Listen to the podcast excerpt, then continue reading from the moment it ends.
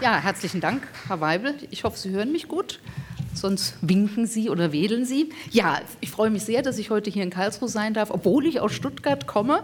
Ähm, und Ihnen dieses Büchlein Künstlerin, Rebellin, Pionierin vorstellen darf, was eine Herausforderung für mich war, muss ich sagen. Ähm, ich bin ja von Haus aus eigentlich ähm, Journalistin im Brotberuf. Das ist ein schnelllebiges, schnelllebiges Geschäft. Was schert mich die Zeitung von gestern, das Geschreibsel? Da packen Sie, weiß ich, Ihren Fisch drin ein oder Ihren Biomüll oder stopfen jetzt im Winter die nassen Schuhe mit aus. Aber in einem Buch, da sind natürlich äh, Fehler und äh, Fakten, wenn sie falsch sind, auf ewig dokumentiert. Da muss man schon auf der Hut sein.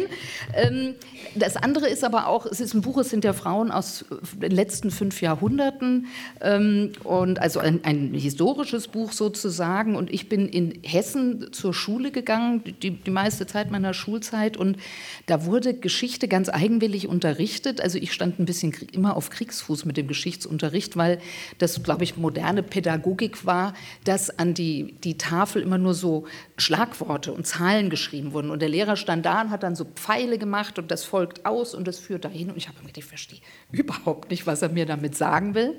Ähm, ich glaube, dass ich auch so ein Problem mit der Geschichte hatte, lag vielleicht auch daran, dass sehr lange, ich glaube, inzwischen hat es sich ein bisschen geändert, ähm, Geschichte natürlich immer als Geschichte der Macht erzählt wurde, also von Herrschern, Königen, Päpsten, Politikern, das eine Reich, das das andere ablöst, auch eine Geschichte der Daten, also wahnsinnig zahlenfixiert. Ähm, und es hat bei mir lang gedauert, eigentlich erst während des Studiums, bis ich kapiert habe, dass Kulturgeschichte natürlich total interessant ist. Also sich vorzustellen, wie haben die Menschen gelebt, was hat das, äh, das Ganze ausgemacht, auch die Geschichte des Volkes anzuschauen und eben nicht nur der Mächtigen. Ähm, und so war ein bisschen auch der Versuch jetzt in diesem Buch zu sagen, wie, diese Frauen, wie lebten die eigentlich? Wie, wie war vielleicht auch ihre äh, psychische Verfasstheit? Wie, wie kann man sie sich vorstellen? Wie werden sie plastisch sozusagen?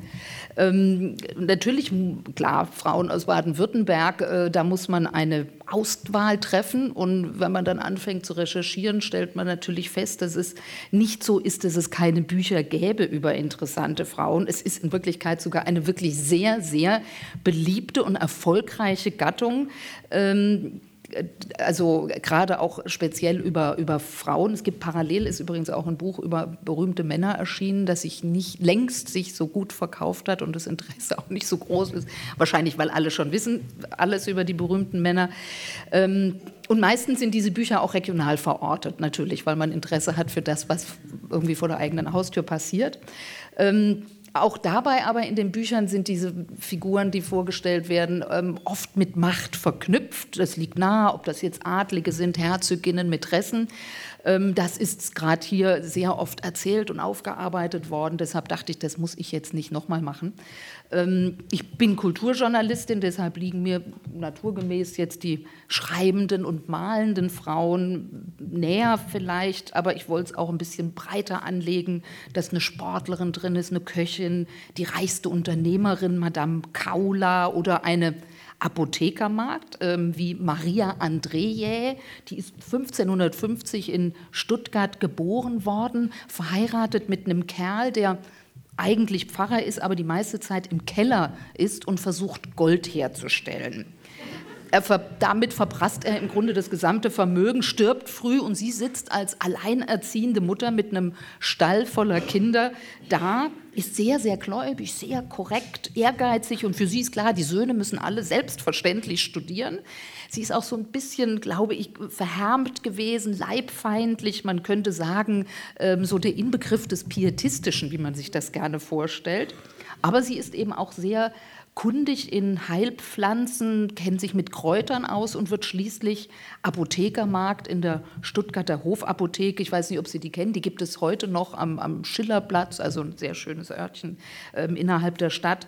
Ähm, da war sie tätig. Oder eine, die hat es sogar ohne Studium zur Ärztin geschafft, Agatha Streicher, ähm, 1520 in Ulm geboren, ist überhaupt eine der ersten Ärztinnen im Land wird natürlich von den Männern schwer bekämpft, hat aber sehr, sehr viele prominente Patienten bis hin zum Kaiser. ist dann aber politisch irgendwann in Ungnade gefallen, weil sie der sogenannten Wiedertäuferbewegung angehörte und äh, den Reformator Caspar von Schwenkfeld für den sie stand, sozusagen heimlich in ihrem Haus gepflegt haben soll, als er krank wurde. Und als er trotzdem stirbt, hat sie ihn höchst selbst, so geht die Legende, in ihrem Keller vergraben. Also eine relativ taffe und patente Person, kann man so sagen. Eine solche, die ich Ihnen jetzt als erstes vorstellen möchte, ist, ähm, die ist ebenfalls, glaube ich, relativ tough gewesen. Die Beweise sind schlagend.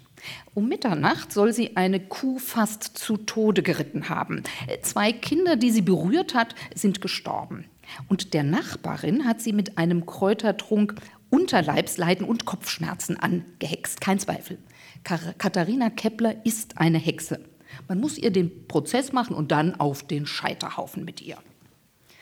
Man hätte den Namen von Ursula Reinbold längst vergessen, wäre sie nicht so eine üble Denunziantin gewesen. Reinbold ist die Nachbarin von Katharina Kepler, der Mutter des berühmten Astronomen. Da Reinbold der Keplerin Geld schuldet, tut sie das, was viele Menschen in den rauen Zeiten des 16. Jahrhunderts tun. Sie bezichtigt die Keplerin der Hexerei. Katharina Kepler ist nicht beliebt. Streitsüchtig sei sie und von schlimmem Wesen, berichtet ihr Sohn Johannes. Klug ist sie zudem, aber auch von scharfem Witz. Eine selbstbewusste, energische Frau. Katharina Guldenmann, so ihr Mädchenname, wird 1547 als Tochter eines reichen Bauern geboren. Er besitzt den größten Hof im Ort, ist Wirt und Schultheiß von Eltingen. Katharina lernt Schreiben und Lesen, kennt sich früh aus mit Heilkräutern und Naturkunde, aber sie arbeitet auch auf dem Hof und in der Gaststätte mit. Dort begegnet sie dann auch ihrem späteren Mann Heinrich Kepler. Er ist Landsknechtshauptmann. Eine Liebesheirat ist es nicht, auch keine von langer Hand geplante Hochzeit zweier Menschen, die sich vorsichtig einander annähern. 1571 wird geheiratet, sieben Monate später kommt das erste Kind auf die Welt. Das Paar lebt in Weil der Stadt im Haus der Schwiegereltern und es gibt ständig Streit. Johannes Kepler meint zwar später astronomisch belegen zu können, dass er ein Siebenmonatskind gewesen ist, aber die Schwiegereltern werfen Katharina ihren unmoralischen Lebenswandel doch vor. Sie hätten sich für den Sohn eine bessere Partie gewünscht und nicht die Tochter eines Bauern und Kneipiers. Heinrich Keplers Vater ist schließlich Bürgermeister einer Reichsstadt, Katharinas Vater dagegen nur Schultes von Eltingen. Am Geld fehlt es den Keplers nicht. Und um den Streitereien zu entfliehen, zieht die junge Familie ins Württembergische und lässt sich in Leonberg nieder. Aber die Ehe ist alles andere als harmonisch. Katharina ist neugierig und zänkisch, ihr Mann ein unruhiger Geist, wild und leidenschaftlich und ständig in irgendwelche Streitereien und Händel verstrickt. 1574 läuft er davon und wird Söldner in Belgien. Katharina reist ihm nach und holt den Kerl zurück. Sie kaufen ein Haus in Leonberg. Doch 1589 verlässt Heinrich Kepler nach 18 Jahren Ehe endgültig seine Familie. Katharina ist da gerade Anfang 40. Nur vier ihrer sieben Kinder überleben. Ein Sohn ist ein rechter Taugenichts.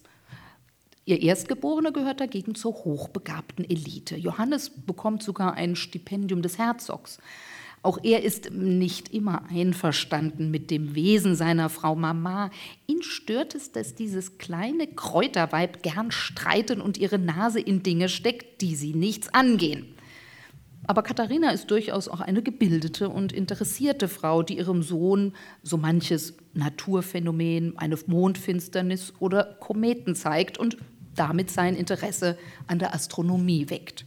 Ihr ist es zu verdanken, dass er schließlich entdeckt, nach welchen Gesetzen sich die Planeten um die Sonne bewegen.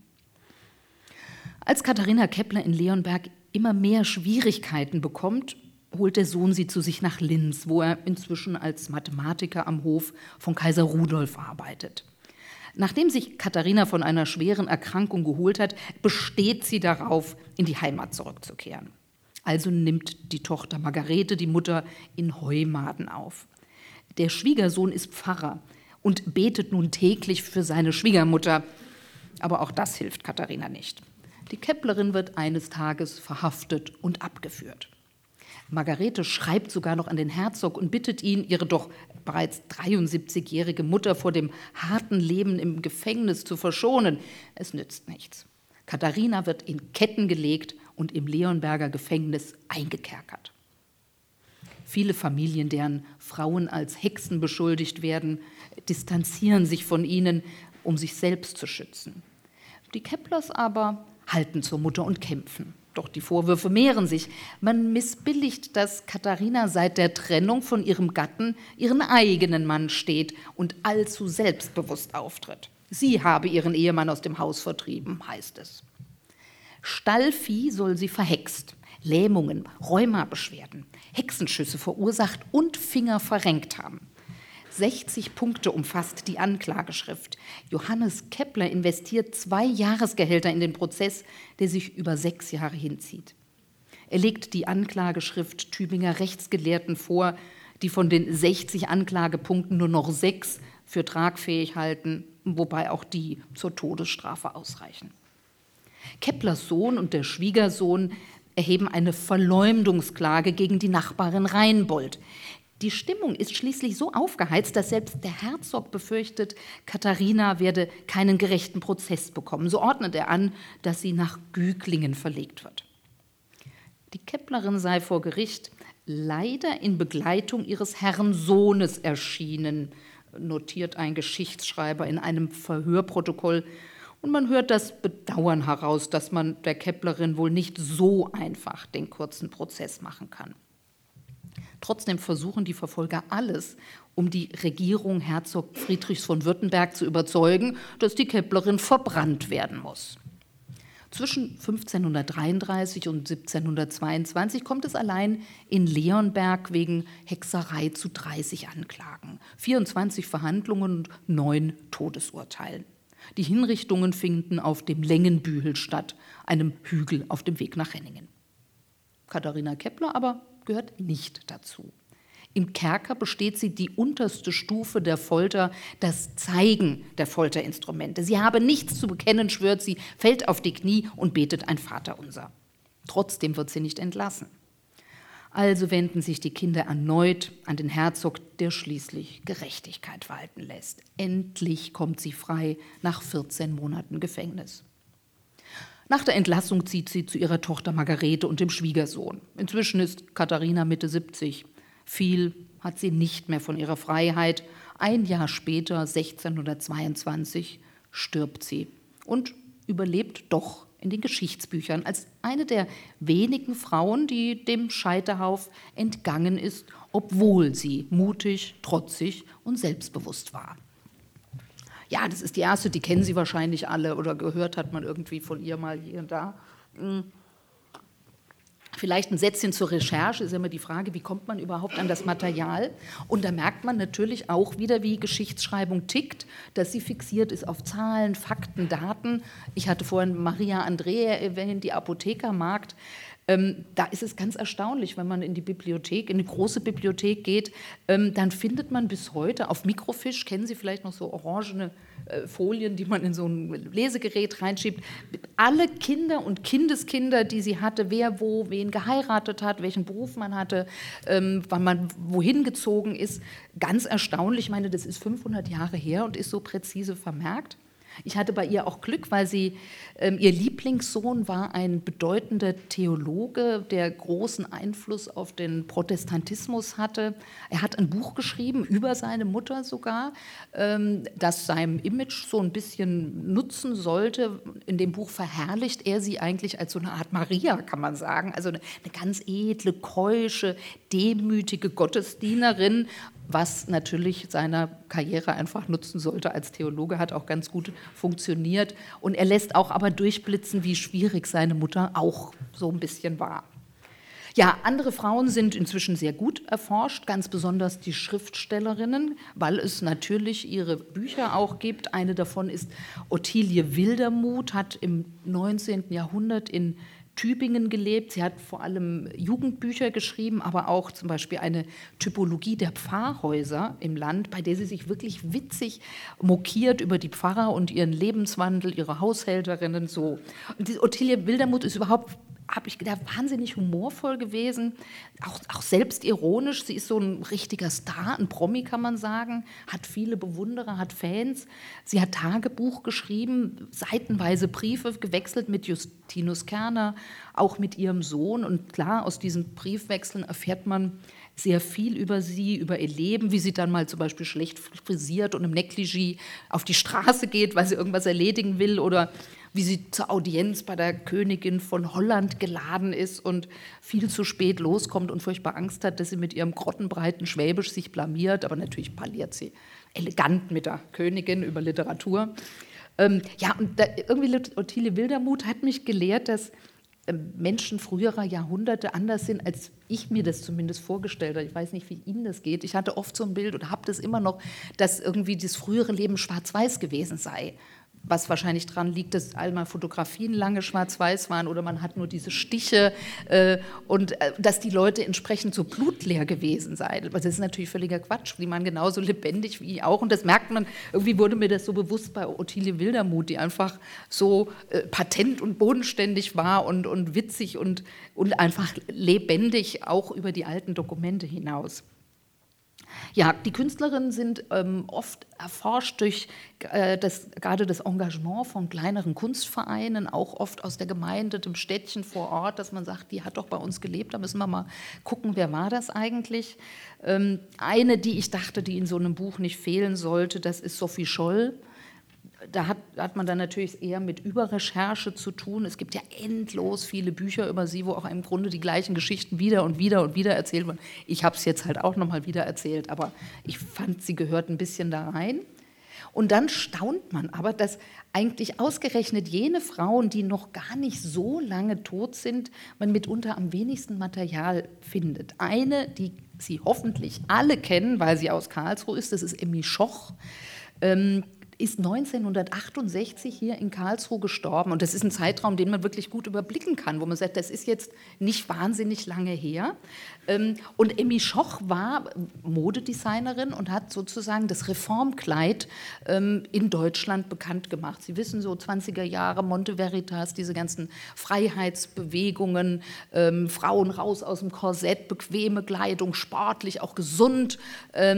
Und da hat sie ganz, äh, als junge Frau, sehr talentiert, es geschafft, wirklich in diese Marktlücke reinzustoßen und hat einen Versandhandel aufgemacht, also hat dann auch so richtig wie im Otto-Versand Kataloge gehabt, man konnte sich das bestellen, ähm, entweder fertig genäht oder ein bisschen günstiger konnte man dann die Teile noch selber zusammennähen.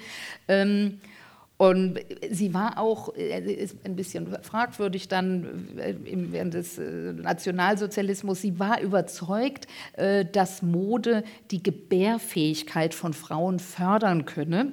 Ähm, und deshalb hat sie ähm, an, an, an Goebbels geschrieben, wohl, dass sie gerne im deutschen Kleiderwesen tätig werden würde.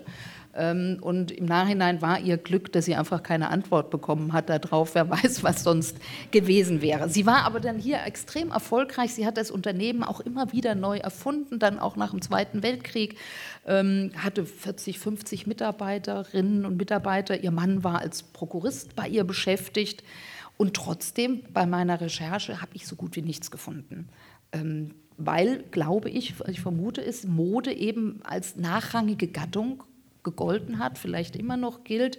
Das Badische Landesmuseum hier in Karlsruhe besitzt einige ihrer Entwürfe, aber über sie als Person, auch als Unternehmerin, auch aus wirtschaftlicher Sicht, ist fast nichts bekannt. Also wo man sagen würde, die hat ja vermutlich schon hier auch die Wirtschaftsgeschichte der Stadt geprägt. Das hätte man doch mal aufarbeiten können. Es kann sein, dass es jetzt in den letzten zwei Jahren passiert ist und ich nichts davon mitbekommen habe.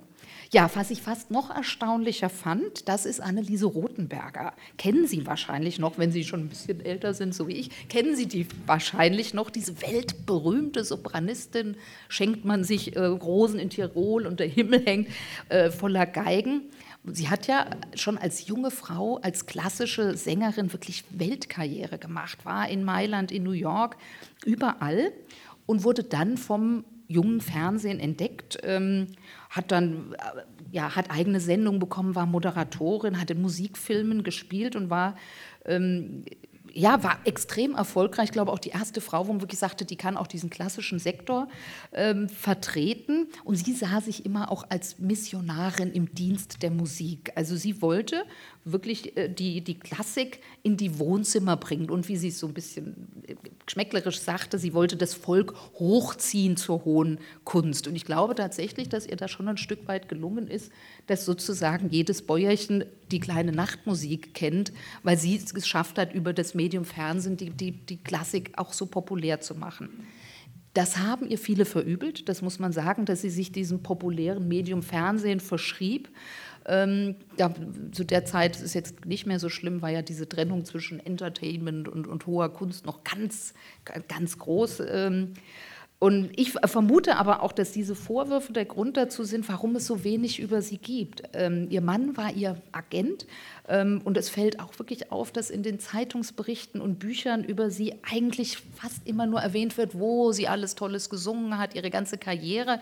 Aber als Person wird sie nie so richtig plastisch, ist mein Eindruck. Ähm, sie war, glaube ich, sehr bodenständig, grundsolide, vielleicht sogar ein bisschen spießig. Sie hat der Regenbogenpresse eigentlich nie Stoff geliefert. Es wurde einmal, glaube ich, im Spiegel geschrieben, sie sei geliftet. Das musste umgehend dementiert worden, werden. Wobei ich ja glaube, sie war trotzdem geliftet. Ähm, ich weiß nicht, ob Sie es auch kennen. In meiner Jugend sagte man immer die Dame mit dem Silberblick irgendwie so sagte man, und das, ich glaube schon, dass das dieser Grund, warum sie so einen Silberblick hatte. Ja, was ich aber nicht wusste, ist, dass sie eine wirklich tragische Biografie auch hatte, ähm, die sehr bewegend ist. Ähm, sie kam aus Mannheim und hat äh, als Kind mit ihrem kleineren Bruder auf der Straße gespielt und der ist überfahren worden und starb dabei. Ähm, und sie war, glaube ich, sechs oder was. Und ihr Vater, der selbst herzkrank war, hat ihr das angekreidet und hat sie schuldig dafür gemacht, dass sie die Verantwortung gehabt hätte, muss man sagen. Wer ist jetzt verantwortlich? Sechsjährige Kind oder die Erwachsenen? Ähm, aber er hat ihr das wirklich angekreidet und ist selber, ich glaube, zwei Jahre später quasi an gebrochenem Herzen auch gestorben. Und man kann sich vorstellen, wie das ist für die zurückbleibende Ehefrau und die Tochter, diese zwei, ähm, mit diesem, diesem Schatten über der Familie. Und ich vermute küchenpsychologisch, ähm, dass die Rotenberger war immer, war mein Eindruck, sehr, sehr korrekt. Wenn Sie sich nur an die Frisur vielleicht erinnern, da war, glaube ich, eine Dose Haarspray drin. Also wirklich Betonfrisur ähm, und sie war extrem diszipliniert. Sie hat über Stunden signiert. Sie, hat, also sie war wirklich eine, eine Schafferin. Und mein Eindruck ist, dass sie ähm, vielleicht immer versucht hat zu legitimieren oder zu beweisen, dass sie halt überlebt hat und deshalb besonders tüchtig sein musste. Ähm, ja, also da staunt man manchmal, weil man, man sieht so Menschen ja auch heute, Promis oder was von außen und macht sich ja oft gar nicht klar, was so dahinter steckt oder was auch die Motive vielleicht sind für die, die Dinge, die einen antreiben. Ja, für eine Frau, für die ich sogar in den Speziallesesaal musste und das Buch auf so Schaumstoffstützen bekommen habe, die würde ich Ihnen jetzt vorstellen. Die Mandelmaultaschen klingen köstlich.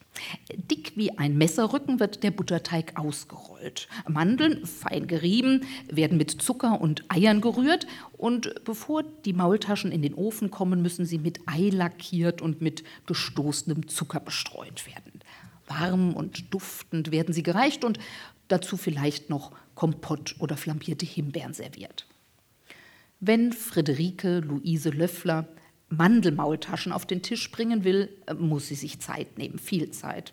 Denn allein die Mandeln kann sie nicht in 100 Gramm Tüten bei Aldi holen, sondern muss sie selbst in Handarbeit schälen und mahlen, indem sie sie mit kochendem Wasser übergießt, fest zugedeckt stehen lässt und die lose Haut dann abzieht. Wenn sie danach die gemahlenen Mandeln mit Zucker und den Eiern verrührt, so tut sie das mit schierer Muskelkraft und exakt eine Viertelstunde lang. Friederike Luise Löffler legt Wert auf Genauigkeit, auf Ordnung und Präzision. Pünktlich und gründlich lautet ihre Devise. Nachlässigkeiten und Schlampereien gibt es in ihrer Küche nicht. Geschirr, betont die Löfflerin, müsse nach jedem Gebrauch sorgfältig gereinigt und wieder an seinen Platz gestellt werden.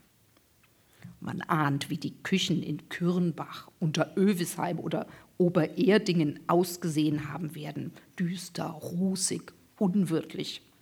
Die schwitzenden Hausfrauen und Küchenhilfen hiefen schwere Kasserolen und Töpfe auf den Holzofen.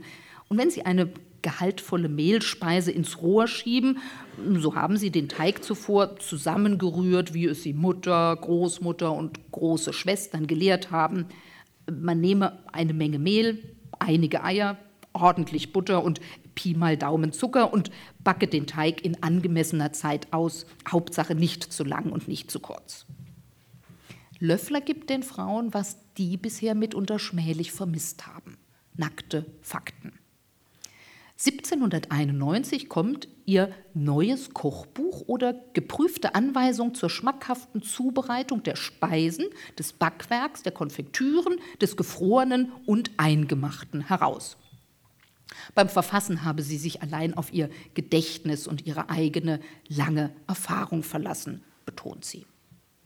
Da spricht eine durchaus selbstbewusste Frau, eine, die Ende 40 ist, eine stolze Karriere hinter sich hat und weiß, was sie kann. Löffler ist erste Köchin am herzoglich-württembergischen Hof. Herrschaftliche Beschließerin nennt sich das offiziell und als Landschaftsköchin am Hofe Herzog Karl Eugens betreibt sie sozusagen die Kantine der Politiker und bekocht die Abgeordneten, die Landschaften genannt werden. Und das tut sie ausgezeichnet. Wie wäre es etwa mit gespickter Kalbsschale in Rahmsoße oder mit Leberklößen und Hopfensalat? Löffler weiß, wie man Krebsäuter und Krebsmus zubereitet, Jungferncreme, Trüffel und Pomeranzenbrot. Sie steht bereits im 18. Jahrhundert für Fusionsküche, schwäbisch-französische Küche. Schließlich regiert Karl Eugen in den Hochzeiten des Absolutismus und konkurriert mit den anderen europäischen Höfen. Aber Löffler verbindet mehr. High and Low, Regionales und Internationales. Sie kennt die schwäbische, die badische, aber auch die hessische Küche von der Pike auf. Sie ist in Kürnbach bei Bretten geboren und das evangelische Örtchen lebt 600 Jahre lang als eine staatsrechtliche Kuriosität. Kürnbach ist Kondominatsgemeinde. Ein Teil des Dorfes gehört zu Hessen, der Rest zu Baden. Die Küchen werden sich gemischt haben. Friederike Luise Löffler wird hier 1744 als Tochter aus besserem Hause geboren. Der Vater ist Apotheker. Man wohnt in einer Doppelhaushälfte in der oberen Gasse und neben der Apotheke sind die drei Mohren. Das hübsche Töchterchen bekommt nicht nur mit, wie der Vater Kräuter, Pulver und Tinkturen anrührt, sondern auch, wie nebenan Hasenragout und grüne Ochsenzunge zubereitet werden. Sie weiß, dass Koch und Heilkunst mitunter nah beieinander liegen. Und bei ihren Kochrezepten achtet sie darauf, dass man nach dem Speisenverzehr nicht noch ein Arztrezept benötigt. Dass das Mädchen aus Kürnbach ausgerechnet am Hof Karl Eugens landet, könnte sie dem Onkel verdankt haben der führt in Biedigheim die Sonne, eine Gastwirtschaft mit ausgezeichnetem Ruf. Friederike hospitiert häufig in der Küche und vermutlich stellt der Onkel die nötigen Kontakte her, sodass die talentierte junge Frau in die herzogliche Ökonomie in Hohenheim einzieht. Die Abgeordneten sind begeistert, nicht nur von den Kochkünsten der Friederike Luise Löffler, sondern auch von der jungen Frau selbst, die eine aparte Erscheinung ist. Das entgeht auch dem Herzog Karl Eugen nicht. Die Löfflerin, die für die hohen Herren an ihren Tischen an sich wenig übrig hat, heiratet 1779 Holter die Polter ohne Proklamation in aller Stille und Vermöge herrschaftlichen Befehls. Sie ist bereits 35 Jahre alt und als schon bald ihre Tochter Henriette Rosine auf die Welt kommt, wird ins Kirchenbuch vorzeitige Empfängnis eingetragen. Angeblich ist der Vater Johann Friedrich Löffler, der in der herzoglichen Garde Trompete und Pauke spielt. Aber es wird gemunkelt, dass Karl Eugen den Trompeter mit Geld zur Heirat bewegt haben soll. Der Herzog ist bekanntermaßen ein schwerer Nöter mit zahllosen illegitimen Kindern. Allein 77 natürliche Söhne hat er offiziell anerkannt. Die Tochter tritt später in die Fußstapfen ihrer Mutter und bringt ein eigenes Kochbuch heraus.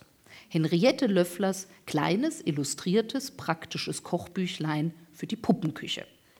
Damit erfindet sie eine neue Buchgattung, die extrem erfolgreich ist. Schließlich kommen in der Mitte des 19. Jahrhunderts Puppenherde auf. Und wie die Mütter sollen auch die kleinen Mädchen tüchtig an ihren Miniaturherden köcheln können. Hausfrau ist damals kein Schimpfwort. Und Löffler ist es ein ernsthaftes Anliegen, junge Mädchen zu guten Hausfrauen heranzubilden. Sie schreibt schnörkellos, griffig und kompetent. Man merkt ihren Rezepten aber auch an, dass sie sich auch auf herrschaftlichem Parkett zu bewegen versteht. Das gefällt dem aufstrebenden Bürgertum und so avanciert ihr Kochbuch zum Bestseller. 38 Mal wird es neu aufgelegt. Löffler konstatiert stolz, dass ihr Rezeptwerk sogar vielfach die Reise nach Amerika und über das Schwarze Meer mache zu den dort lebenden Deutschen. Keine Frage. Die Löfflerin ist eine Berühmtheit geworden. Über den Menschen hinter dieser Starköchin ist dennoch so gut wie nichts überliefert. Die Geschichtsschreiber scheren sich nicht um herrschaftliche Beschließerinnen. Bei allem Erfolg scheint sie bescheiden geblieben zu sein und überzeugt, dass ihr Buch nicht mehr als eine Handreichung sein kann. Auch wenn viele Rezepte sehr üppig sind und nicht an Eiern oder Butter gespart wird, hat Löffler auch den Spitznamen sparsame Löfflerin, weil sie sehr wohl an jene denkt, die sich keine so aufwendigen Gerichte leisten können. Man möge das seinem Geschmack und Geldbeutel angemessene auswählen und ihre Angaben nötigenfalls vereinfachen. Heute wäre Löffler vermutlich eine Grüne mit Einschlag ins Konservative. Sie rät zum Kauf von Aluminiumgeschirr, weil es billiger als Nickel sei und sich vortrefflich halte. Und weil das Gas für die neuen Gasherde noch ein rares Gut ist, denkt sie auch ans Energiesparen und empfiehlt eine Kochkiste, in der zum Beispiel das Sauerkraut nachgaren kann. 1805 stirbt Friederike Luise Löffler mit 61 Jahren und hinterlässt der Nachwelt mehr als 1700 Rezepte, die noch Generationen später nachgekocht werden. Manches wäre auch heute ein Versuch wert, sei es der eingelegte Blumenkohl in Essig oder die Mokkatorte. Bei der Löfflerin kann man übrigens auch lernen, wie man Ostereier färbt, ohne Fertigmischung. Einfach Zwiebelschalen ins Kochwasser geben. Bis die Eier hart sind, färbt sich die Schale schön gelb bis braun. Das sei eine alt erprobte Art. Ja, wissen die vielleicht manche von Ihnen noch, ich wusste das nicht, dass man so Eier färben kann. Ich bin eher so die Generation Fertigbackung, glaube ich. Ja, wenn man sich so mit so Frauenbiografien beschäftigt, stellt sich natürlich die Frage über kurz oder lang, waren diese Frauen zurückgesetzt? Ja, waren sie natürlich. Ich hatte vorhin Agatha Streicher, die Ulmer Ärztin, erwähnt. Sie darf nicht studieren, schafft es ja aber trotzdem als Ärztin praktizieren zu dürfen. Wer heilt, hat dann irgendwie doch recht. Oder ähm, die Stuttgarter Malerin Anna Peters ist in dem Buch, äh, kommt aus einer niederländischen Malerfamilie. Ihr Vater, sehr bekannter Maler, Peter Francis Peters, hat drei Töchter, die sofort, wie das in diesen holländischen Malerfamilien üblich war, werden die, wurden die Kinder auch eingebunden. Und Anna als die Älteste managt den ganzen Laden, die Werkstatt, fährt früh schon mit dem Vater ins Auftraggebern. Sie kennt wirklich den Kunstbetrieb von der Pike auf, ist auch eine selbstbewusste junge Frau, aber sie darf nicht äh, Historienmalerei machen oder auch keine Genreszenen. Und sie malt dann eben Blumenstillleben und ihre Schwester konzentriert sich auf Porträts. Luise Duttenhofer, hat vielleicht der ein oder andere schon mal gehört, sie litt tatsächlich äh, zeitlebens drunter und hatte immer das Gefühl, als Frau zurückgesetzt zu werden. Sie muss offenbar als Kind irgendwie stundenlang in der Kirche gesessen haben, wie man das so macht, guckt man halt so an die Decke und guckt rum. Und sie hat angefangen, nach dem Gottesdienst zu Hause diese gotischen Ornamente mit der Schere ins Papier zu schneiden und hat sich zu einer wirklich ganz tollen Scherenschneiderin entwickelt. Extrem witzig, geistreich. Ähm, sie war offenbar auch sehr gebildet, das sieht man den Dingen an. Sie bewegte sich in kulturinteressierten Kreisen. Sie karikiert oft auch die, die Prominenten der Zeit. Sie macht Ausstellungen, bekam Lob von Goethe, von Mörike und hatte trotzdem immer das Gefühl, dass sie sich eigentlich nicht entfalten konnte, weil sie nur Scherenschnitt machte. Ähm, ihr Mann war Kupferstecher, sagte man immer, oh, ein gefährliches Paar. Er sticht, sie schneidet. So.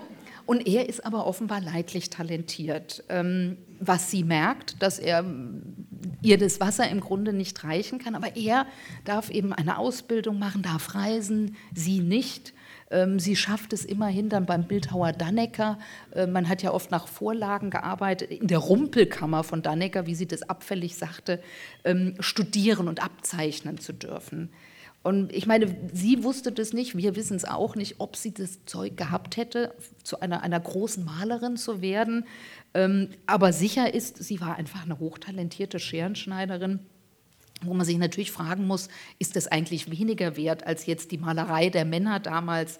Ähm, wer entscheidet das? Und da dachte man im Grunde ja heute auch noch fragen, warum es bestimmte Vorbehalte gibt gegenüber bestimmten künstlerischen Techniken, die immer weiter reproduziert werden, so wie die Zeichnung heute weniger gilt als die Malerei, wo man denkt, ja gut, warum eigentlich?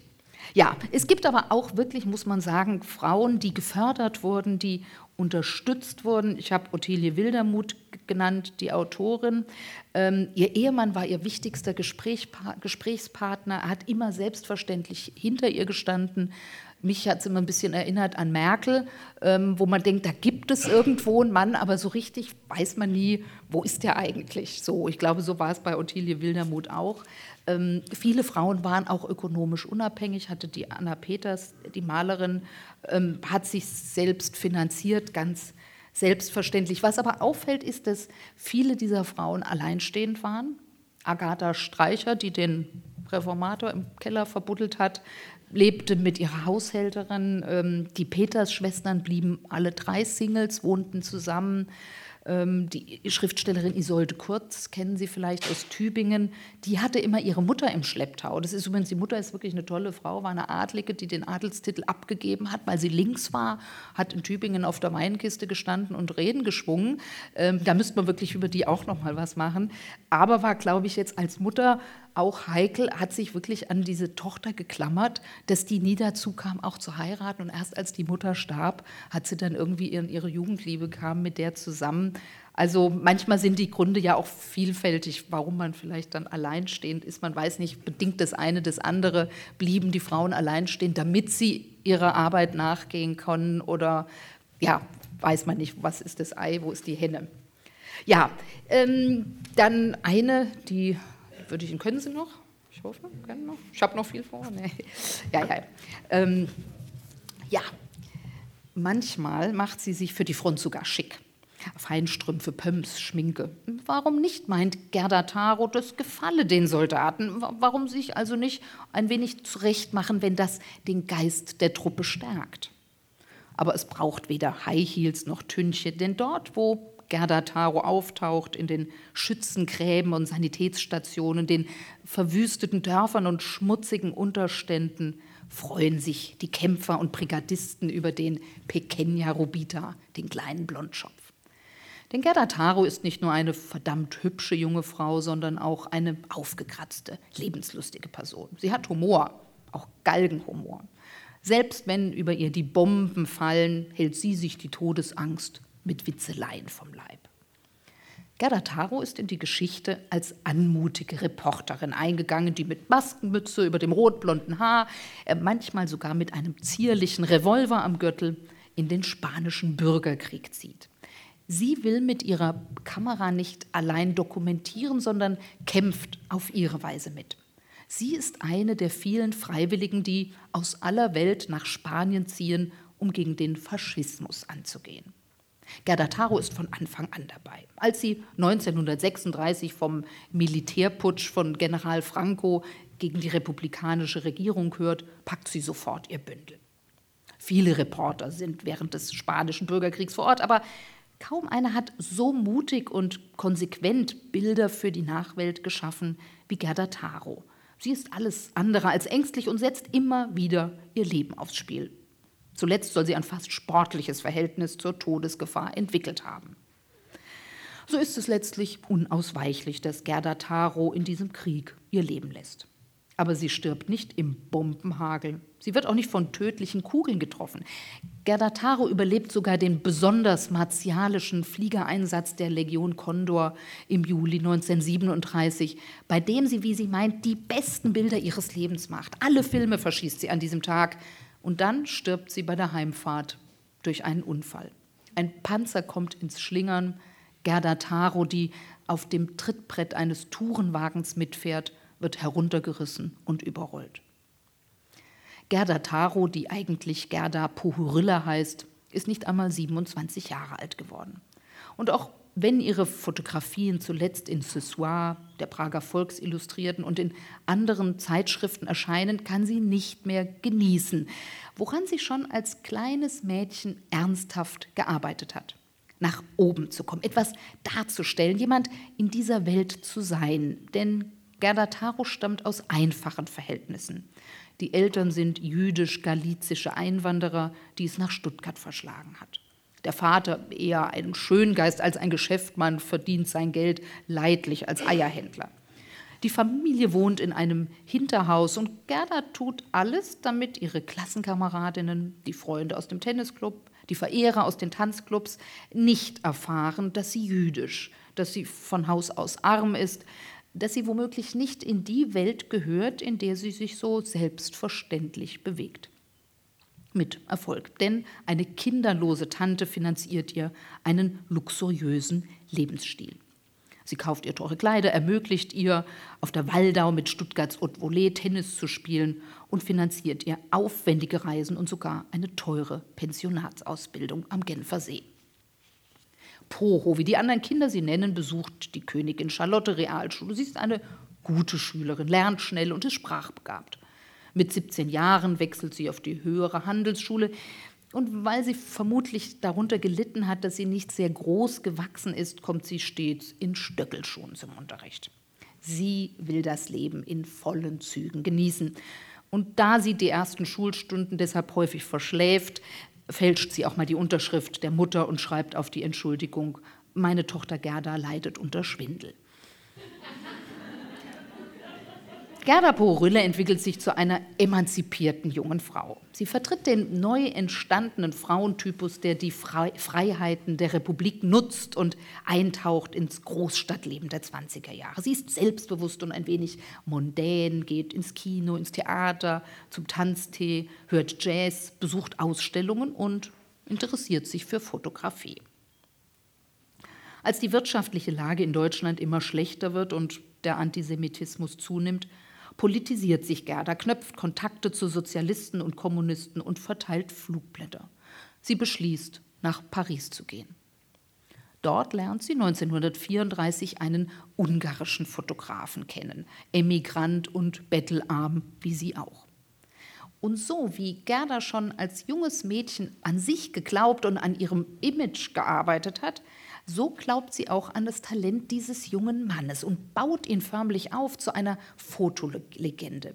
Aus Endre Ernö Friedmann wird Robert Kappa.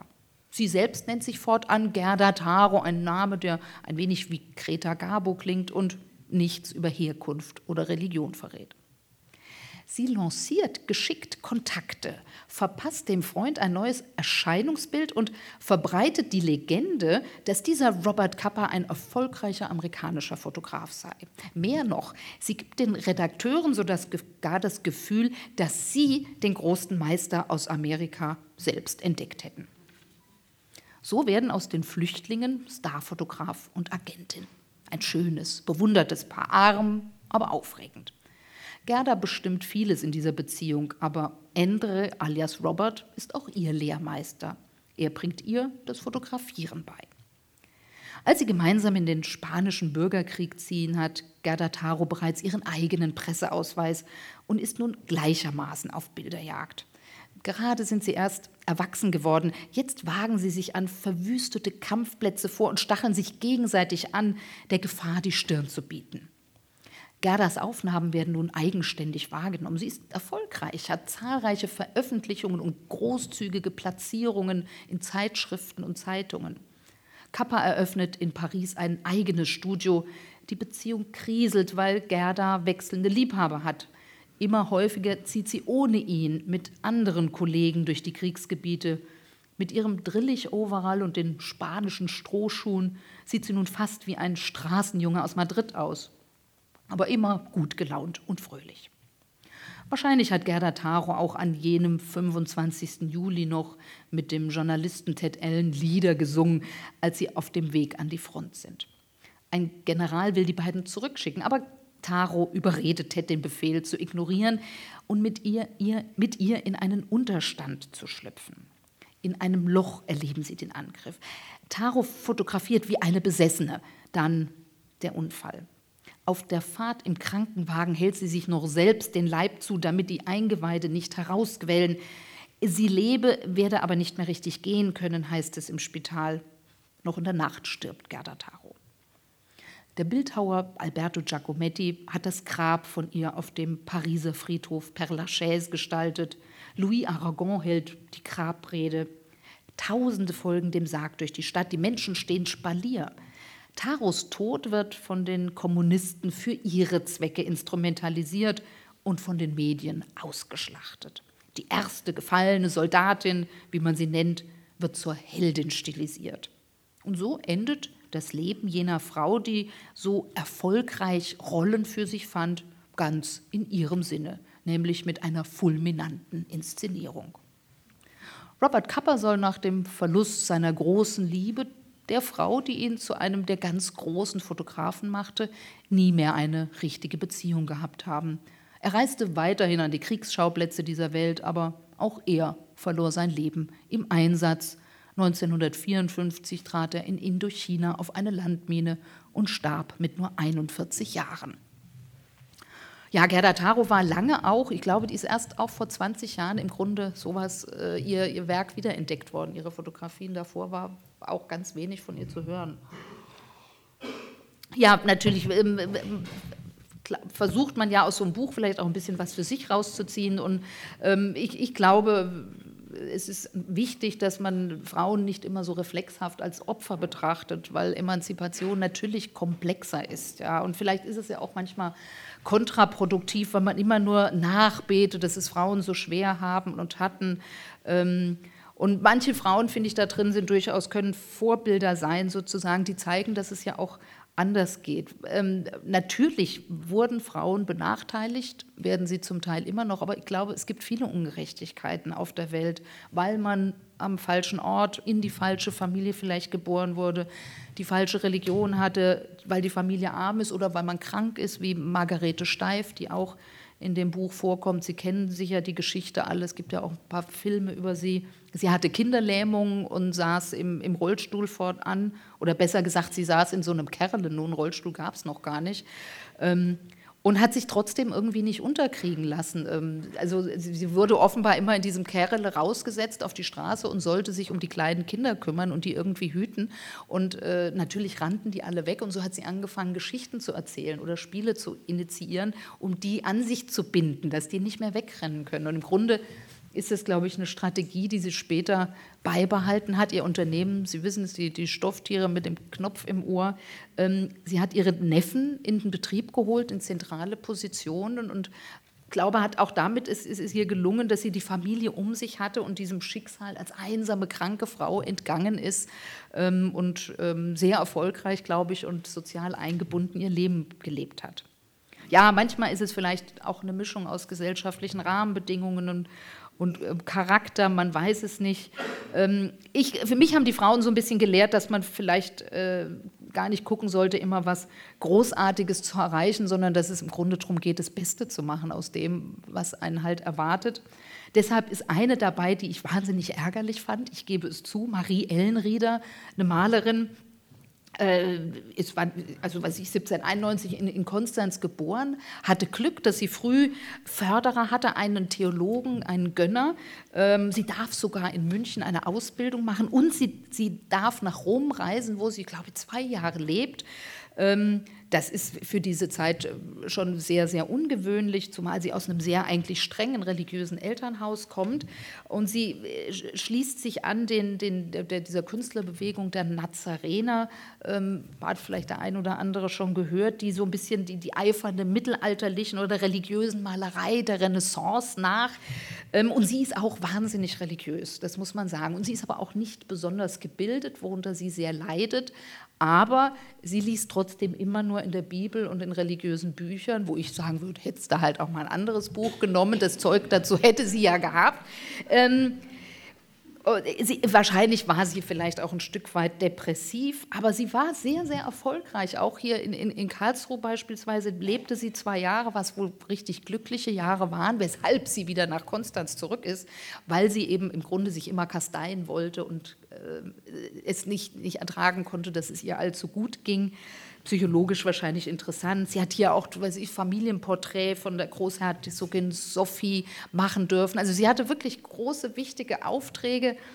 Ähm, und trotzdem hat man das Gefühl, dass sie halt ihr Talent auch nicht so richtig genutzt hat, nutzen konnte. Ähm, in der Presse wurde mal geschrieben, bei der, bei der Ellenried, die Ellenrieder scheint immer in Gesellschaft von Engeln zu malen, weil alles immer so ein bisschen bigott ist. Und ja, gut, vielleicht bin ich zu streng aus, ähm, im, im, Nachgang. Eine aber, die mein heimliches Vorbild ist, das ist Ludowike Simanowitz, auch eine Malerin, ähm, ist so die Zeit französische Revolution. Und sie reist auch alleine als junge Frau nach Paris, genießt das sehr, ähm, ist eigentlich schon verlobt, der sitzt irgendwie immer noch da im Schwäbischen, ihr, ihr Verlobter, und sagt mal, wann kommst du denn endlich? Und sie kommt und kommt nicht zurück. Ähm, als sie dann endlich kommt, dann heiraten die beiden und sie, sie, äh, sie ist so aus dieser äh, Zeit von, von Schiller, also mit einem sehr hehren Ideal, was die Kunst anlangt, freigeistige Kunst, selbstbewusst autonom. Sie porträtiert Schiller auch, selbstverständlich nicht für Geld. Er schickt ihr dann trotzdem ein bisschen was, sagt aber nur für die Farben, weil Kunst kann man ja gar nicht in Geld aufwiegen. Ähm, und kurz nachdem sie geheiratet hat, erleidet ihr Mann einen Gehirnschlag und ist gelebt und sitzt fortan im Rollstuhl. Und sie pflegt ihn 28 Jahre. Sie muss die Kohle reinbringen, indem sie dann junge Mädchen in, in den Haushalt nimmt und ausbildet und auch der, ein bisschen in der Kunst ausbildet. Aber sie, also das heißt, sie muss das tun, was sie nie wollte, auch Unterricht geben, also nach Geld gehen. Ähm, und trotzdem hat sie das mit einer äh, Souveränität gemacht sozusagen, hat den Laden selber geschmissen und diesen sicher nicht einfachen Mann 28 Jahre gepflegt, ähm, ohne aber zu hadern. Sondern sie hat immer versucht, sie hat dann auch die Kunst nicht mehr wirklich so verfolgen können, hat aber immer mit äh, Frauengruppen sich politisch engagiert, war auf der Höhe der Zeit, war interessiert, wo ich dachte, super, das finde ich irgendwie, also nicht, dass man so ein Schicksal haben möchte, aber ähm, wie, wie pragmatisch da sie um, mit umgegangen ist, das finde ich irgendwie bewundernswert. Ja, zum Abschluss eine äh, lese ich Ihnen noch vor, ähm, die muss man sagen, da, ja, die, die nicht ganz so ihren, ihren Frieden schließen konnte. Als bei den Klausuren für das Abitur der Deutschaufsatz ansteht, schlägt Gretel Bergmann zurück. Die Lehrer sollen endlich begreifen, mit welch sinnlosem Wissen sie sie in all den Jahren gefüttert haben. Also schreibt Gretel Bergmann eine Satire darüber, wie sie einen BH kaufen will und versucht der Verkäuferin ihre Körbchengröße mit Hilfe geometrischer Begriffe zu erläutern. Sie erfindet einen Besuch bei der Bank, wo sie auf dem Auszahlungsformular die Zahlen als Quadratwurzel notiert und der Kassierer kapituliert. Der Aufsatz landet beim Herrn Direktor und Gretel Bergmann rasselt mit Pauken und Trompeten durchs Abitur. Die junge Frau nimmt es nicht nur gelassen, sondern schadenfreudig und mit einem Gefühl der Befriedigung hin. Sie hat es den Eltern heimgezahlt, dass sie nach der mittleren Reife noch drei Jahre die Schulbank drücken musste. Denn Gretel Bergmann, die 1914 in Laubheim geboren wird, will immer nur eines.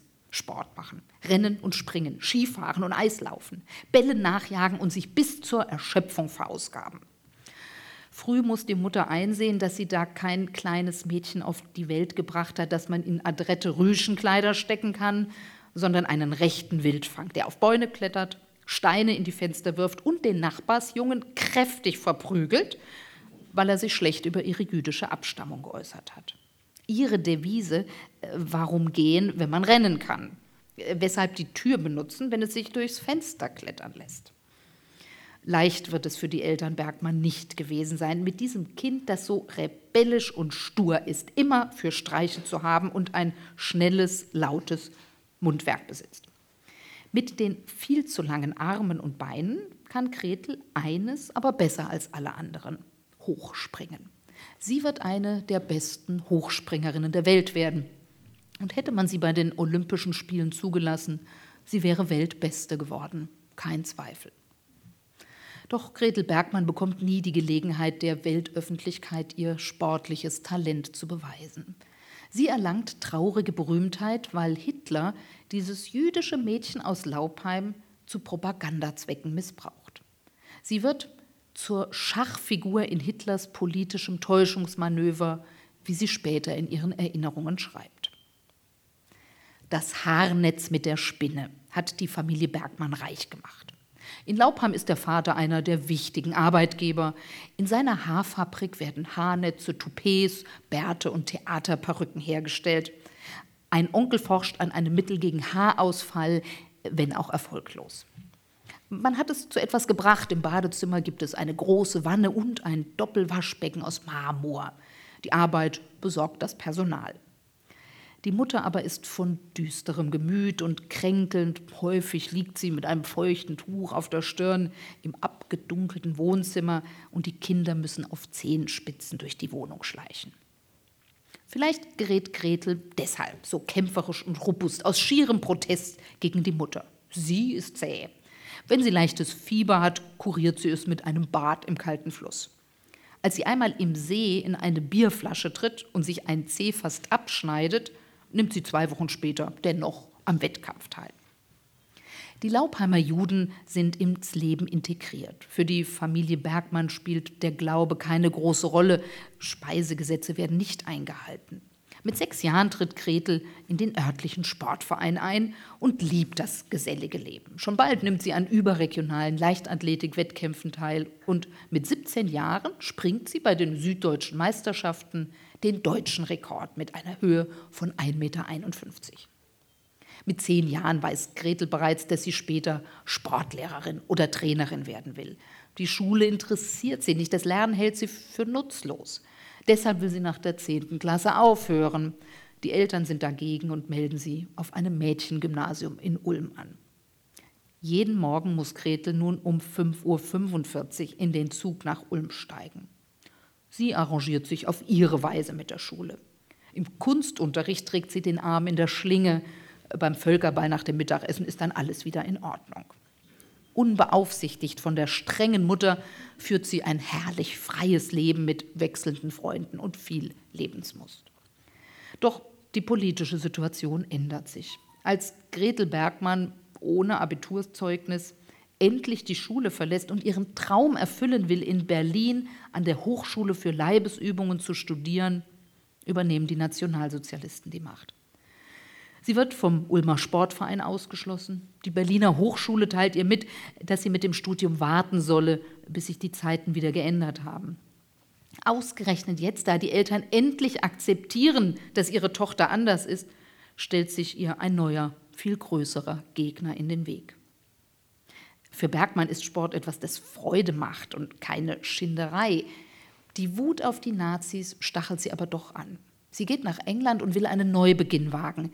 Ihr Ziel ist es, bei den Olympischen Spielen 1936 in Berlin zu starten für England. Doch die Nationalsozialisten pfeifen sie zurück, weil die Amerikaner die Spiele boykottieren wollen. Hitler benötigt einen Beweis, dass es den Juden in Deutschland nicht schlechter geht. Und diesen Beweis soll Gretel Bergmann erbringen. Sie soll als herausragende jüdische Sportlerin für Deutschland antreten und damit der Welt zeigen, dass es bei den Olympischen Spielen keine Diskriminierung gibt. Widerspruch ist nicht nur zwecklos, sondern wäre gefährlich. Sie weiß, sie sitzt in der Falle. So ist Gretel Bergmann fast erleichtert, als kurz vor Beginn der Olympischen Spiele ein Formbrief ins Haus flattert. Der Deutsche Reichsbund für Leibesübungen teilt ihr mit, sie könne nicht ins Damenteam aufgenommen werden wegen ungenügender Leistungen. Der Brief wird wohlweislich erst abgeschickt, nachdem das amerikanische Olympiateam bereits das Schiff in Richtung Europa betreten hat. Im Nachhinein betrachtet hatte die Familie Bergmann Glück. Gretels Bruder wandert als erster nach Amerika aus. 1937 fährt Gretel auf der SS Washington ebenfalls nach Amerika. Auch ihr späterer Ehemann Bruno kann nachkommen. Die Eltern fliehen nach England. Sie müssen alles zurücklassen, die Fabrik, das Haus, ihre Habe, aber immerhin, sie haben überlebt. Die Hochspringerin beginnt als Margaret Bergmann Lambert ein neues Leben in Amerika. Ihren Frieden aber hat die Sportlerin nicht gefunden. Als Bergmann Lambert 1999 einen Anruf aus Deutschland erhält, dass man ihr einen Preis für unvergessene Meister verleihen wolle, sagt sie ab. Sie gehe dienstags immer kegeln. Sie reist schließlich doch in die alte Heimat. Franz Beckenbauer überreicht ihr die Trophäe. Sie besucht sogar das einstige Wohnhaus der Familie und die Fabrik in Laubheim. Ihre Geschichte wird fürs Kino verfilmt, Sportstätten werden nach ihr benannt und im Berliner Olympiapark gibt es nun den Gretel-Bergmann-Weg. Sie freut sich über diese vielen Gesten und Versuche der Wiedergutmachung. Und doch, als eine der vier Weltbesten habe ich weder vergessen noch vergeben, dass man mich um diesen Traum betrog. Ja, als das Buch erschien, hat Gretel Bergmann noch gelebt. Ähm, sie ist, glaube ich, im vergangenen Jahr gestorben mit 103 oder 104 Jahren. Ähm, und als sie 100 wurde, hat sie in einem Interview nochmal gesagt, dass sie irgendwie nicht, sie konnte ihren Frieden nicht schließen mit dem Ganzen. Man kann das verstehen, das ist schrecklich, und, aber ich fand es auch irgendwie traurig, wenn man dann sagt, in diesem langen Leben, dass sie so ihren eigenen Seelenfrieden nicht, nicht finden konnte. Ähm, ja, deshalb, ich denke manchmal, man kann es ja nur sich selber wiederholen, immer wieder, dass man vielleicht nicht allzu sehr hadern, jammern sollte und sich aufzehren, sondern ein bisschen pragmatischer sein und sich ähm, arrangieren. Das ist so das, was ich mitnehme. Ja, falls Sie dieses Büchlein interessieren, draußen gibt es ein paar Exemplare. Ich würde, wenn Sie mögen, auch Ihren Namen reinschreiben. Meinen kann ich auf jeden Fall fehlerfrei schreiben. Bei ihrem weiß ich es nicht genau. Ähm, ich habe ein paar andere Bücher dann noch dabei. Das ist ja dann so Ihr Stuttgart-Titel, ist vielleicht nicht so interessant für Sie. Ich weiß nicht, ob wir jetzt noch eine Fragerunde machen. In jedem Fall herzlichen Dank, dass ich heute hier sein durfte, Herr Weibel. Auch Ihnen, dass Sie so großmütig mich einladen, obwohl ich manchmal streng als Journalistin auch schreibe über das ZKM. Ähm Finde ich toll, dass ich hier sein darf und dass Sie sogar so reichlich gekommen sind heute. Vielen, vielen Dank.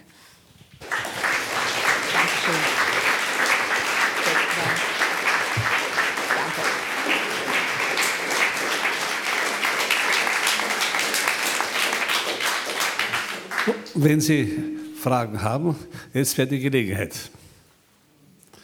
Wenn Sie freilich Fragen haben, dann fange ich mal an, ja, um das einzuleiten. Sind, äh, wenn Sie mir erlauben, professionelle, technische Fragen. Hm?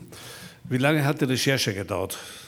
Also insgesamt war ich ungefähr ein bisschen länger als ein Jahr an dem Buch tätig, wobei ich natürlich auch andere äh, Dinge dann nebenher machen muss zum, zum Und wie haben Sie die, die, Recherche gemacht? Weil einige Frauen sind bekannt, manche Frauen sind wenig bekannt. Haben Sie da gesucht in Lexika oder wie haben Sie das gemacht? Ja, ich habe in Lexika gesucht. Es gibt ja auch einige Bücher, staunen mal, also nicht nur im Internet, sondern auch in den Bibliotheken Büchern oft, wo, wo Frauen, die irgendwas Besonderes oder überhaupt Menschen, die was Besonderes gemacht werden, erwähnt werden. Also lange Listen und die bin ich zum Teil durchgegangen und irgendwie kommt man dann immer weiter. Ähm, hat natürlich viel mehr, also gerade die Malerinnen, es hätte sehr viel mehr gegeben, die ich auch gerne aufgenommen hätte. Ähm, also es war auch sagen, der Wunsch, jetzt nicht nur welche zu nehmen, die alle kennen. Dann denkt man auch, warum soll man ein Buch kaufen? Da ist jetzt noch Bertha Benz oder so, klar, die kennt man dann ein bisschen. also es sind Ihnen mehr Frauen untergekommen, als Sie dann ausgewählt haben? Ja, ja, viel, ja. viel mehr. Also man das könnte viele eine, Bände nachschreiben. Da könnte eine zweite Auflage machen, die wird noch dicker. Ja. Äh, dann noch die Frage eben, haben Sie da noch geschaut, dass diese Frauen verschiedene Berufe repräsentieren, also Sport, Wissenschaft, Philosophie, Physik, Kunst, oder war das haben Sie das ein bisschen im Auge gehabt? Solche? Ganz genau, genau. Ja. Das war dann, dann, ganz schön, dass sich so fügte, wie, wie diese, auch Madame Kauler, diese, diese Millionärin sozusagen, die eigentlich auch die erste Bank gegründet hat ähm, im, im, Land, äh, dass so ein bisschen verschiedene Facetten sind. Es ist auch schön, denke ich, manchmal so wie Gretel Bergmann, dass bei den Lesungen auch eine Sportlerin dabei ist, um man ein bisschen die Männer auch ansprechen kann. Da denke ich immer, das tut vielleicht ganz gut. Und da hatte sie faktisch pro Frau eine bestimmte Materialsammlung? Ja? ja. Und dann haben Sie dann faktisch immer dann das Kapitel fertig gemacht, das Porträt und das nächste, oder haben Sie mehrere Kapitel gleichzeitig? Ich habe die, nee, nee, so, da, so, so viel Hirnschmalz habe ich nicht. Ich muss dann immer eine machen, sonst bringe ich alles durcheinander. okay. Sie hatten, glaube ich, noch eine Frage? Nach, äh, ob Sie Gelegenheit hatten, äh, mit irgendwelchen Nachkommen ähm, Kontakt aufzunehmen? Von diesen Frauen? Mit, äh, das habe ich gar nicht versucht, aber in der Tat ähm, kam beispielsweise Anneliese Rothenberger, hat mich vor, im, im, vergangenen Jahr, das ist eigentlich eine schöne Geschichte, hat mich ein alter Herr angerufen, der dann sagte, ich kannte Anneliese Rothenberger 1963 bei der Dreharbeiten zu Die schöne Maya etwas besser. Ähm, und hat dann auch, woraus man, er ist über 90 jetzt inzwischen und hat sie auch in, in, ihren letzten Jahren begleitet und auch viele Interviews mit ihr gemacht und hätte sehr gerne gehabt, in der Tat, dass ich jetzt, weil sie nämlich in diesem Jahr 100 geworden wäre, obwohl sie ihre das darf man gar nicht so laut sagen, sie hat ihre, ihre Daten immer so ein bisschen gefälscht dann. Ähm, aber sie wäre in der Tat jetzt 100 geworden und eigentlich wollten wir ein Buch zusammen machen und wir waren auch schon sehr weit und es gab dann mit dem Mannheimer Museum so viele Komplikationen, dass wir lieber gesagt haben, wir lassen es, was sehr schade ist, weil es, ich hätte es wirklich, sie hätte das verdient. Im Grunde war die wirklich auch eine tolle, auch witzige Person, ähm, nachdem ich mich da ein bisschen in sein Material eingearbeitet habe, weil er hat da wirklich viel noch, ähm, was man so nicht weiß und es gibt keine wirklich schöne Biografie über sie. Und das wäre jetzt, glaube ich, die letzte Gelegenheit eigentlich gewesen zum Hundertsten. Danach kräht wahrscheinlich auch kein Hahn mehr danach.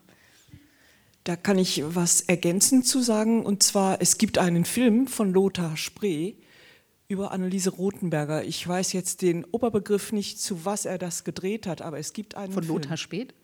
Lothar Spree. Ach so, ich dachte, das ist gar nicht, dass er so vielseitig ist. Ach ja.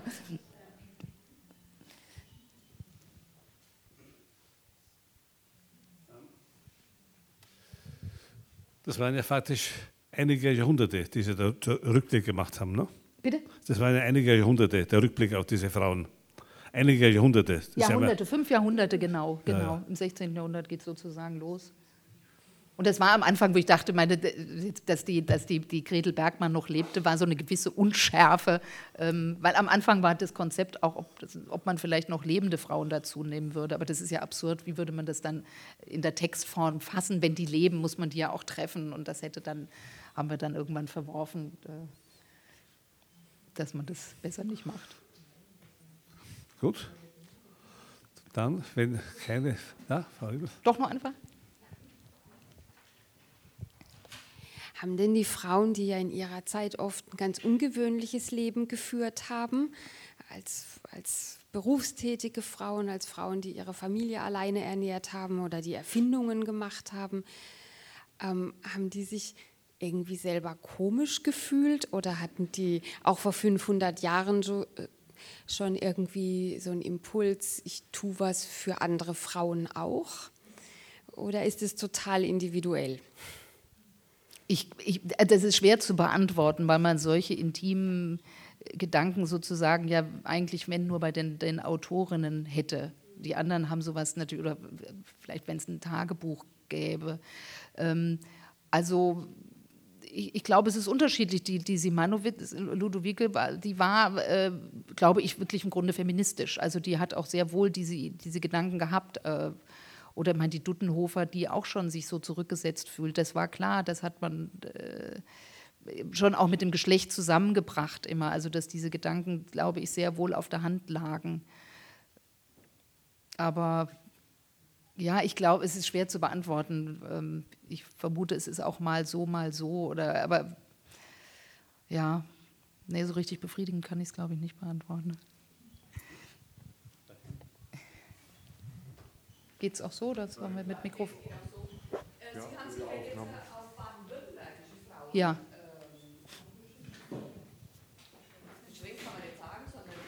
Konzentriert, ja. Eigentlich müsste man das ja auch in, Danke. Eigentlich könnte man das ja auch über andere Regionen wieder schreiben. Also in, in Hessen gibt es garantiert genauso viele berühmte Frauen und diesen Wissensschatz. Also ich sage eher, wir haben ja viel zu wenig Wissen über berühmte Frauen in früheren Zeiten. Also ich finde es ein ganz tolles Juwel, was Sie da gehoben haben. Und dieses Wissen, ich bin manchmal echt genervt, weil eine ganz wunderbare Ausstellung in Baden-Baden oder wo auch immer. Und es sind 95 Prozent Männer ausgestellt, egal welche Disziplin. Und ich denke mir, das haben aber Frauen gar nicht verdient. Wo sind wir denn in der Geschichtsschreibung? Und das ist ein kleiner Beitrag dazu. Vielen Dank. Das freut ja. Aber das muss man sagen, klar, das sind ähm, marktstrategische Argumente, dass man das regional verortet. Also ich bin sicher, dass es auch aus dem Hessischen solche Bücher gibt. Und ähm, es geht ja schon los, dass, also ich glaube, die Menschen wollen das lesen, was ihnen nah ist. Ähm, und sie lesen lieber was über Karlsruher Frauen als über Stuttgarter Frauen und noch lieber was über baden-württembergische Frauen als über äh, Frauen aus Niedersachsen oder so. Also ich glaube, das sind, ähm, das sind Erfahrungen auf dem Büchermarkt, dass eben Titel, die irgendeinen Bezug zu, zu unserem Leben haben, das ist die einzigen Bücher sozusagen sind, die noch gekauft werden, um es mal also Sie haben, Sie haben keine Angst gehabt, dass Ihnen dann die Menschen aus Rheinland-Pfalz böse sind, weil Sie sich nur auf die Frauen in Baden-Württemberg konzentriert haben. Nee, also ja. ich glaube, nee, man kann das von allen überall machen. Und manche sind ja auch woanders hingegangen oder so. Ja. Und Sie behaupten auch nicht, dass es in, in Baden-Württemberg die beste Frauen gibt. Ja, ein bisschen wahrscheinlich schon, aber.